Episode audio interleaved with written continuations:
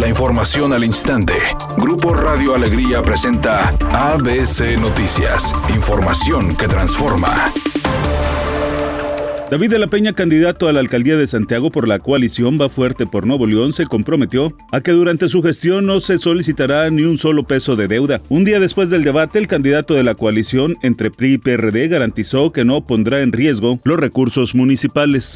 Al firmar acuerdos con 26 grupos civiles de Nuevo León y plantear acciones a favor del bienestar animal, la candidata del PRI PRD a la alcaldía de Guadalupe, Cristina Díaz, propuso habilitar una unidad móvil de mascotas, además de adaptar parques en beneficio de ellas. En una reunión virtual con organizaciones de la sociedad civil defensoras de los animales, Cristina Díaz puntualizó que creará la Dirección de Bienestar Animal para implementar el cumplimiento del reglamento municipal correspondiente, mismo que será actualizado.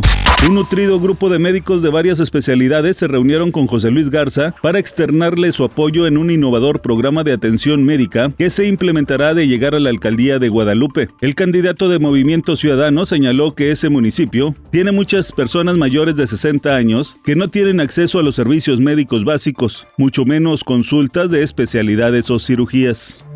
A pesar de la efervescencia política por las elecciones de junio, el presidente López Obrador dijo que no hablará de la reforma al INE, que ya cocina el Senado, porque no quiere dar motivos a las autoridades electorales para que lo multen o lo arresten. Sin embargo, dijo que seguirá hablando de democracia, porque es una vergüenza que en México se sigan cometiendo fraudes electorales. Por siglos no ha habido democracia en México. Es de los países del mundo con más atraso en materia de democracia.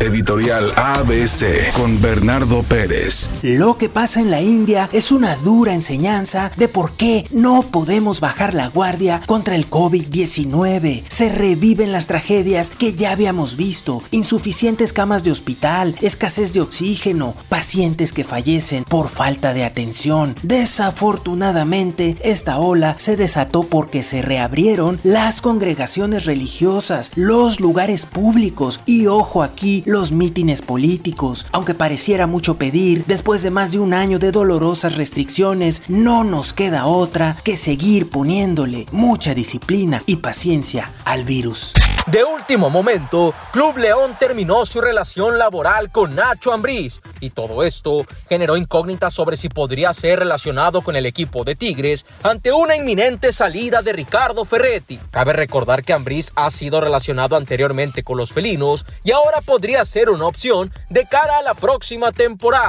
¿Quién lo iba a decir? Seguramente nadie se lo imaginaba. La fusión de Guaina con Los Ángeles Azules en el tema cumbia la gente ha dado excelentes resultados. La prueba es que el tema es de los más descargados en las plataformas digitales y también su video tiene miles de reproducciones a tan solo unos días de su estreno en YouTube.